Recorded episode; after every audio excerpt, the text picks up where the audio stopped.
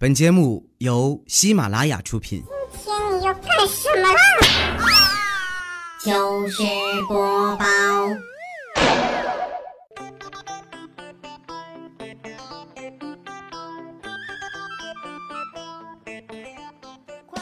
嗨，大家好，这里是喜马拉雅糗事播报周日特别晚，我是你们的好朋友佳期。又是一年一度的高考季啊！这两天走在大街上啊，都能感受到高考紧张的氛围。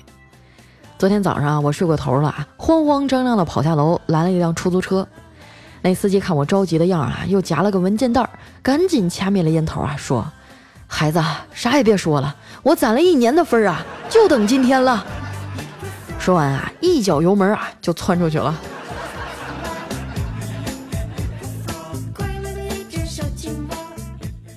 各行各业的人啊，都在用自己的方式为高考助力。反正啊，我这两天连吃鸡都不敢跳学校了，就怕影响考生答题。哎，不要觉得高考和你们无关啊，因为只要你混得够好，你老婆啊，此时正在高考。我相信啊，这几天心情最复杂的就是高三考生的父母了。毕竟这也算是人生的一个转折点啊，哪怕只是陪着孩子复习，也会感到焦灼和疲劳。高考呢，也意味着即将到来的分别。一想到啊，捧在手心里养了十几年的孩子呀，就要去别的城市求学了，我估计这些父母啊，每每想到这儿，就会忍不住的笑出声来吧。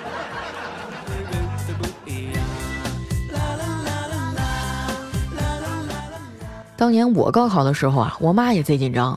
为了不影响我的情绪啊，他就强装镇定的给我加油打气：“宝贝儿啊，放轻松，考不好没什么的，不过就是上一个差一点的大学嘛，大不了我就当没你这个闺女。”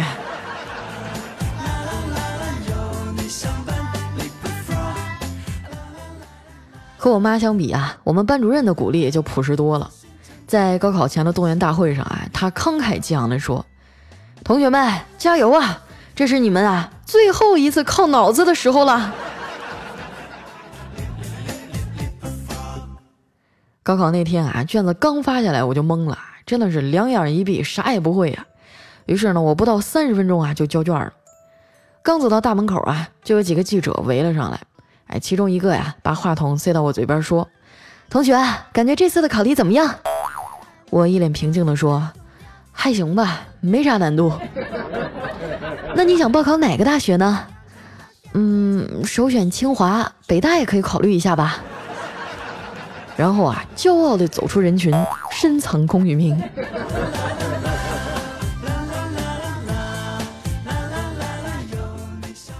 我以一个过来人的身份哈，给你们描述一下高考前后的差异。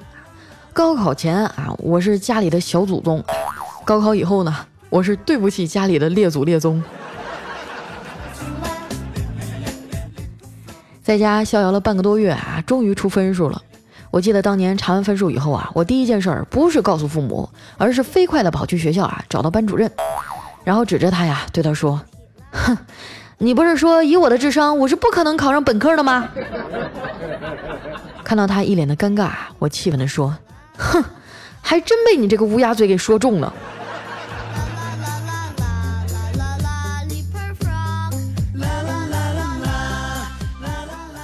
相比之下呀，小黑也好不到哪儿去。他那年呢考了四百二十九分，二本线呢是四百五十九。哇，当时他那个哭天抢地啊，悲痛万分啊，就恨不得能用他一百多斤的肥肉啊换回那三十分。结果他同桌啊就提醒他说：“黑呀，四百五十九是文科的二本线，你激动个啥呀？”他一听啊，瞬间就觉得世界都明亮了。于是呢，又查了一下理科的二本线啊。那一年呢是四百三十分，就差一分。高考失利的小黑啊，就跑到庙里跟那个大师去哭诉：“大师，我高考失利，考不上大学，父母责骂我，女朋友也离我而去，请您收下我，让我皈依佛门吧。”哎，那大师啊也没说话，就拿出了一沓高考资料。这小黑啊想了想。恍然大悟说：“大师，您是叫我不要放弃高考，明年再战是吗？”大师摇摇头说：“施主，我们这儿只招本科以上，你还是先回去考上本科再过来面试吧。”昨天吃完午饭啊，我们几个路过学校，小黑啊就看着校门口乌泱乌泱的家长啊，感慨地说：“现在的孩子呀，也太幸福了，家里都这么重视。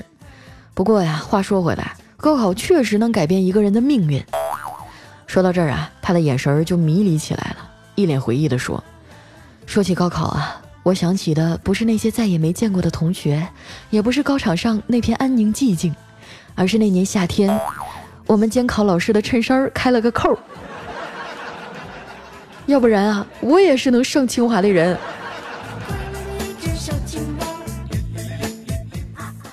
吃完饭啊，回去刷微博，哎，我就发现铺天盖地啊都在讨论高考作文。据我观察呀，高考啊也就语文作文出来的时候呢，我们最能叭叭了。你等着理综啊、文综、数学呀，还有后面几道大题啥的，一出来，绝大多数啊就闭嘴了，因为不会。看不懂啊！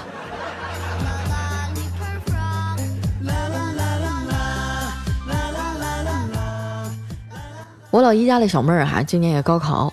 高考以前呢，我还特意给他打了个电话，我说：“老妹儿啊，别紧张，好好考啊！我已经给你找好关系了。虽然后台很硬，但是也得走一遍高考程序。”我小妹儿一听啊，激动的说：“真的吗，姐？你找谁了？啊，观音菩萨呀！”哎，你就放心吧，我今儿早上还供了好几个大苹果了。对于孩子高考这事儿啊，我老姨呢倒是开明很多啊，因为他是这个呃做快递的嘛，他就在考前啊给我小妹宽心说：“闺女啊，你这一次一定要努力，考好了上个好大学，四年以后啊回来跟我干快递，有前途。但是呢，也别有啥思想包袱。”你要是考不上啊，考完以后就可以来我这上班了。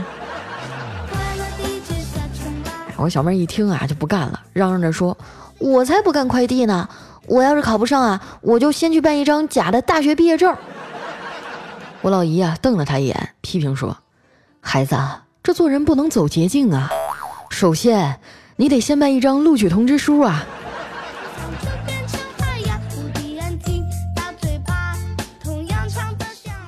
其实啊，无论你高考考了多少分，报没报错志愿，能不能去你想去的学校，都不用担心，因为你最终去的地方啊，一定会带给你预想不到的惊喜。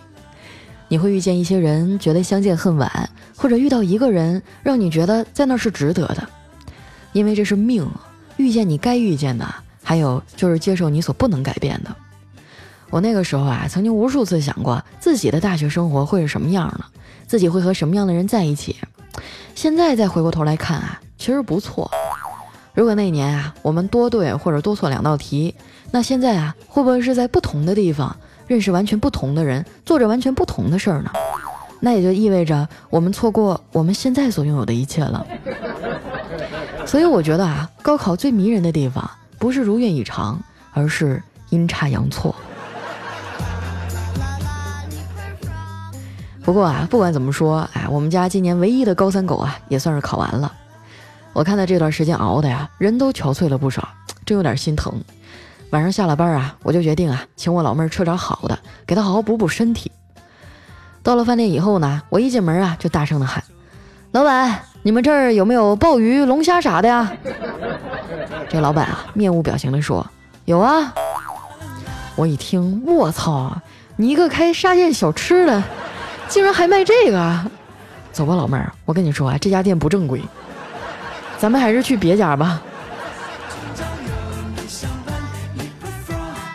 我们俩呀，刚从沙县出来，老姨就来电话了，让我们俩晚上回家吃。进门的时候啊，发现桌上已经摆了不少菜了。老姨见我们进来啊，非要夹菜，让我去院子里啊抓一只鸭来。啊，这满院院子的这鸡飞狗跳的啊，我就随便过去抓了一只，啊，顺便啊还给放了血。回屋以后啊，递给我老姨，她看着我手里的鸭子呀，愣了两秒，然后问：“佳佳呀，你宰它的时候，它叫唤了吗？”“啊，叫了两下呀，咋了？”“那你知道它在说啥吗？”我有点懵逼了，说：“不知道啊，我哪能听得懂鸭子说啥呀？”我老姨啊，瞪了我一眼，说：“他在说啊，我是鹅，我是鹅，我是大鹅呀。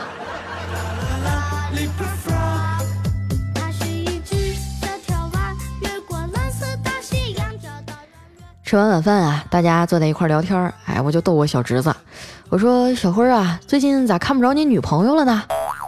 哎，我小侄子啊，撅着嘴说，我已经和她分手了。啊？因为啥呀？前几天我请她去吃肯德基，她把自己的表姐、表妹、邻居小孩都带来了，一共有六个人呢。我当时一看啊，就搂着我的存钱罐回家了。他们家穷亲戚实在太多了。养不起啊！我哥听完啊，就笑了笑说：“儿子啊，你这么抠，长大了容易变成单身狗啊！”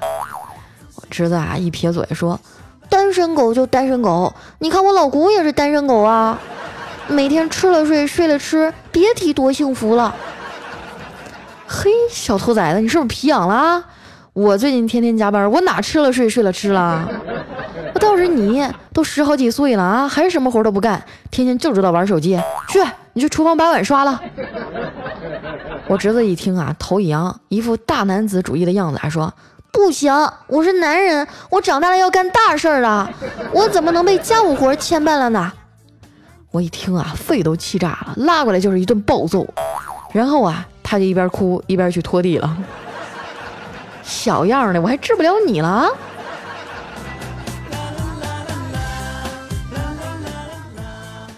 和我侄子相比啊，我对小侄女呢就耐心多了。刚看我训完他哥呀，他就跑过来，非让我给他讲故事。哎，我就拧不过他，说：“嗯，那老姑就给你讲一个司马光砸缸吧。”我这小侄女听完啊，噌的一下就坐起来了，然后好奇的问：“姑姑，这个叫司马的咋不砸点别的？为啥就光砸缸呢？”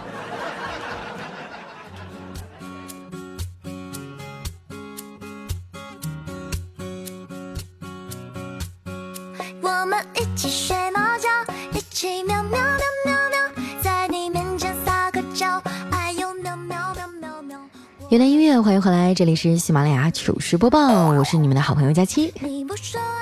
啊，最近啊都快被这首歌洗脑了。这几天啊闲着没事开始玩抖音吧，我就发现，哎，这个世界上怎么这么多好看的小姐姐呀？我也试着拍了两段视频啊，然后又发现像我这种，是吧？这个又不会蹦迪啊，又又又不会唱歌，啊，长得也不好看。这种人，你说我还有可能再火一波了吗？如果说你们也玩的话，欢迎大家来关注一波啊！我的名字叫佳期啊，里面那个 ID 也叫主播佳期，和我的公众微信和微博都是一样的。每天在节目当中啊，都有好多人跟我倾诉各种各样的苦恼啊。首先我们这边的叫竹雨轩六六六，他说佳期啊，在你的熏陶之下呢，我现在真的是越来越污了。我老公啊都说不认识我了，我俩可是好了八年呢，高中就在一起了，一直到现在。我觉得你这根本就不算是苦恼，我怎么感觉你好像在这撒狗粮呢？还有一位哈叫热心市民王大爷，他说佳期啊，我昨天接了一个放贷款的骚扰电话，这个话务员的声音哈和你特别特别的像，于是呢我就耐心的听他介绍完所有的业务啊，我才把电话挂了。哇塞，我做兼职的事儿被你们发现了，大哥，那个贷款要不要了解一下？地铁旁小户型了解一下吗？说实话啊，就现在给我打电话的基本上都是这些推销的，正经人一个都没有。我也不知道啊，他们从哪儿来的消息啊？他们怎么会觉得我能买得起地铁旁的小户型呢？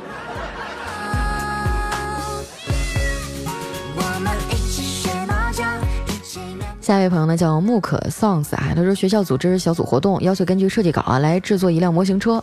这比赛从二月份开始，五月末比赛，比赛四个月啊，然后他就拖稿拖了四个月，直到前一天啊拿一张五分钟画好的稿就把我给打发了。我真的觉得我的世界观都要被刷新了。所以啊，佳琪你的拖更真的不可怕，因为它有质量，而且你人这么美，当然选择原谅你啦。哎，佳琪不要太拼了，你已经非常的努力啦。啊你是在拿你们学校的这个同学的势力来开导我是吗？虽然说我有拖更哈，但是我这几个月我都是，首先在数量上我完成了，只不过都集中在月末嘛。以后我尽量的调整一下，我每个月都是，就一到月初的时候就觉得哇操解放了，头十天基本上什么都不干，等到后十天的时候整个人就傻了。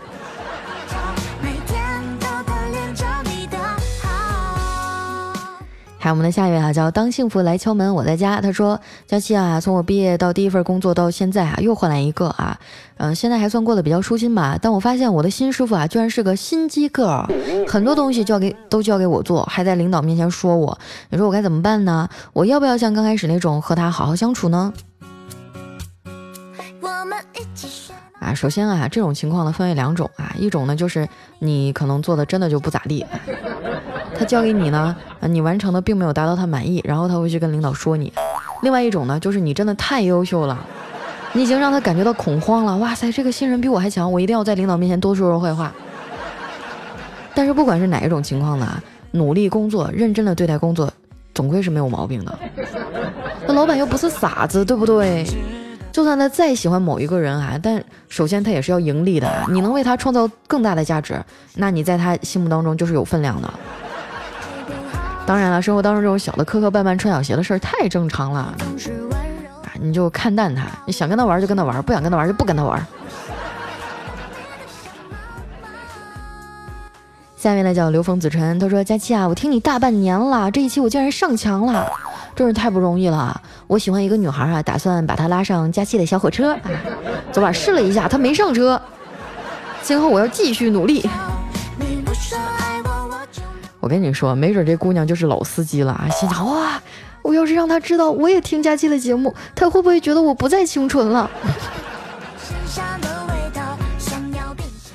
不过我觉得两个人有点共同爱好其实挺好的哈。来看一下我们的下一位，叫月光下的佳期。他说：“佳期你好，我爸爸妈妈离婚了，爸爸找了个后妈，妈妈找了个后爸，我现在跟着妈妈，后爸对我一点都不好，还天天打我。要不是有你的声音啊，我早就自杀了。”哇，嗯，那我能不能问一下你今年几岁了？就你爸爸打你这件事情，妈妈知道吗？如果说他不知道的话，你一定要如实的告诉你的妈妈，千万不要自己忍着。嗯，哎呀，如果说妈妈也知道的话，怎么办呢？那那你就来告诉我，我帮你想办法，好吧？我觉得一般情况下，妈妈要是知道这种情况，应该不会容忍的。但是确实是这个。再次组建的家庭，确实是有一些概率会发生这样的状况，感觉好心疼你啊！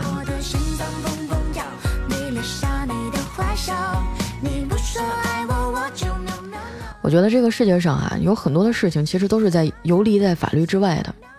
你要说惩罚他吧，他也没犯法；但是呢，你要是忍着他吧，你又觉得真的是义气难平啊。希望以后有这种事情，大家也能多多的帮忙出谋划策哈，咱们看看怎么去解决它。来看一下我们的下一位呢，叫 C M 三 L，他说：佳期啊，你这几天更新好快，要注意身体。就算你没有更新啊，我也会耐心等待的，再把你以前的节目再听一次。把点没点赞的节目全都点赞啊！第一次表白不知道能不能看到，不管了，反正就算暗恋吧。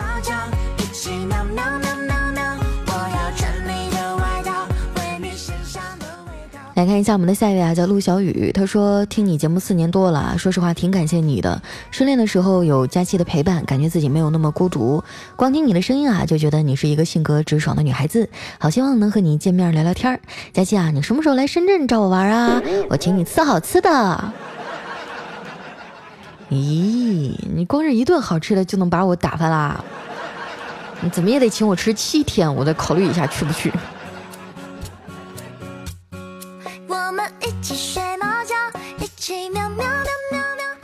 下面呢叫麦拉风的麦啊，他说听了几年，发现佳期的声线越来越粗，言语呢却是越来越流利娴熟了。感觉佳期应该和我差不多大，总觉得每一次的段子好像在说自己。这几年呢，经历了和前男友在一起无奈分手，到现在无奈结婚，再到孩子一岁多，啊，真的人生太多无奈了。只有佳期依然在，希望他在音频那头健康快乐。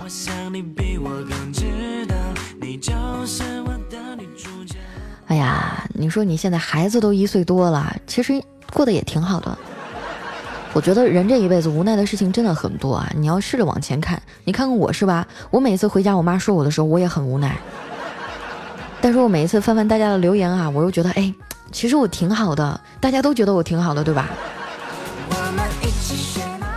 真的，有的时候觉得你们才是我平淡生活当中的一束光呢。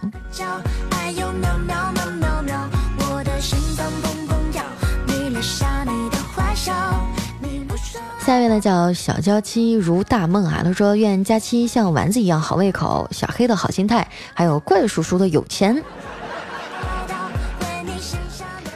哎，你们有没有想过，就是嗯，就是在节目当中，其实很多事情都是假的，都是我编的。就比如说丸子其实吃的一点也不多，啊，小黑也并不是一个穷屌丝啊，怪叔叔。其实也没有那么有钱啦。嗯，佳期在现实生活当中是一个文静腼腆的女孩。嗯，以上。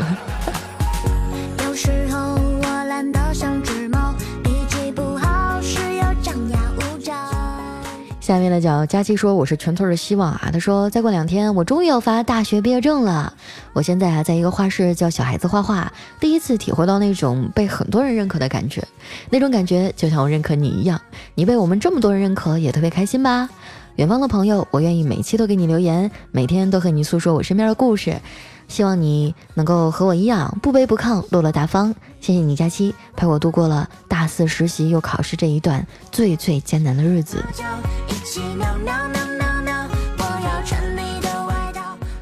对啊，我觉得人生在世啊，被别人认可真的是一个很重要的前进动力。有的时候我看到有人黑我啊，或者在留言区里面说我的时候，我就会很难过。然后我就悄悄的晚上在被窝里哭啊，然后嗯。有的时候也很无奈，因为我的人设就是一个段子手啊，但是我毕竟是个女孩子嘛。我前两天的时候就很委屈啊，我就跟我的两个老同学，好多年没见了，去吃饭，然后穿了一条裙子，中午可能吃的有点多，肚子就鼓起来了，然后就好多人都说我胖。我穿的那么美，我打扮的那么漂亮，你们的重点为什么都在肚子上？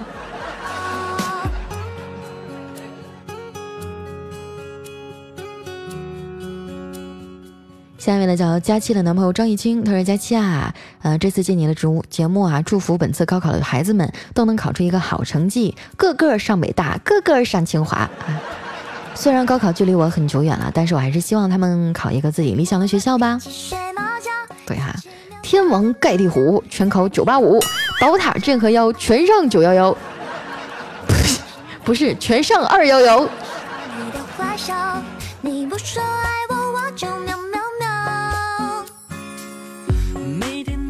下一位朋友呢叫小牛，他说我今天五年级了，听你一年了，看喜马拉雅上推荐有糗事播报，我就尝试着听了一下。我不行了，我实在想象不到上五年级的学生是什么样的声音啊。嗯，我给你评论一下，希望佳琪越来越漂亮，越来越年轻。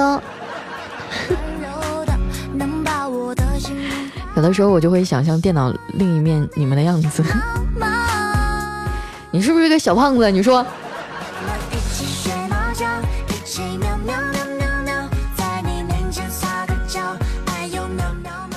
下面呢叫双眼皮的双下巴，他说：“请大家明天开始啊，开车不要鸣笛。当年我考大学啊，就差一分没考上清华，就是因为有人鸣笛儿分神了。清华六百九十一的录取线，我考了六十九分，差一分名落孙山，从此开始了起早贪黑苦逼的面包生涯。”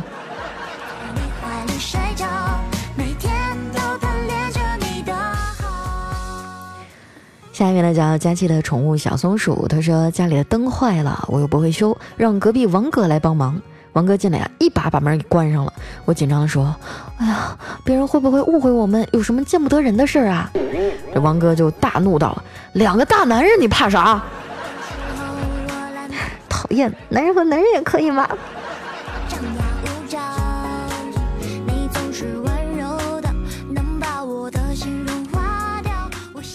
下面呢叫千山人迹啊，他说他和校草是朋友。有一天，前桌的女同学问他：“你说我去和校草表白会成功吗？”他摇摇头说：“不会。”女同学问他：“为什么？因为你是女的呀。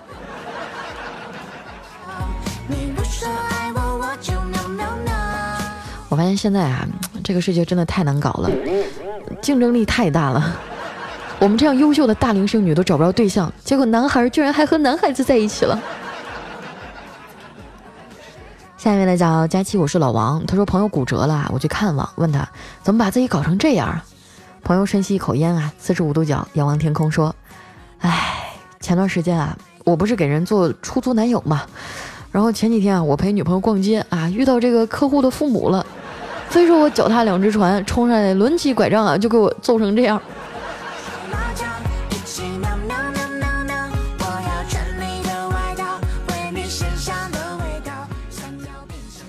下面呢叫兔爱佳期哈，他说小李要结婚了，有房有车，哎，这岳母呢非要小李再拿二十万现金，否则免谈。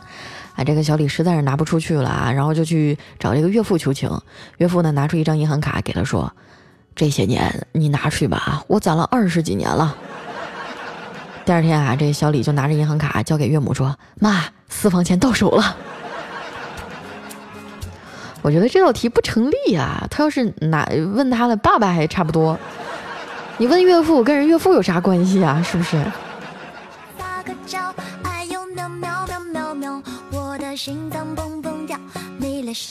下一位呢叫哈哈嘿嘿和花花啊，他说我们寝室呢有一个奇葩的女学霸，每月花销不过百啊，对钱简直是精打细算，非常的有生意头脑，连替人打水啊都是按次收费。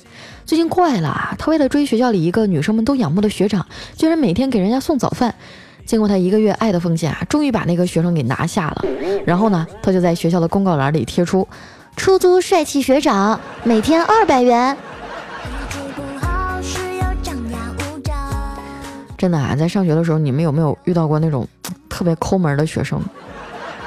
我就有遇到过，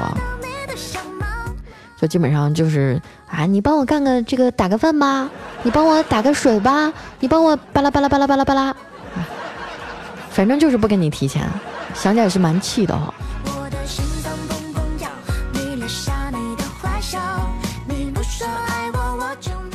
最后一位呢叫佳期的金箍棒啊，他说听说啊坐在公交车最后一排中间的位置会有帝王的感觉，我今天试了一下，果然君临天下，满朝文武坐在两旁。正当我兴奋的时候啊，司机一个急刹车，我的天呐，差点驾崩。我有一次也是，就站到后面，穿的高跟鞋嘛，司机一个急刹车，然后我整个人就扑通一下就跪在前面了。所以这件事告诉我们一个道理啊，就女孩子底盘不稳的，不要穿细跟的高跟鞋，太危险了。好了，那今天留言就先分享到这里了。这里是喜马拉雅糗事播报，喜欢我的朋友啊，记得关注我的新浪微博和公众微信，搜索主播佳期，是佳期如梦的佳期。虽然我是一个段子手啊，但我有一颗文艺的心。大家有什么想说的话或者好玩的段子啊，可以留在我们节目下方的留言区。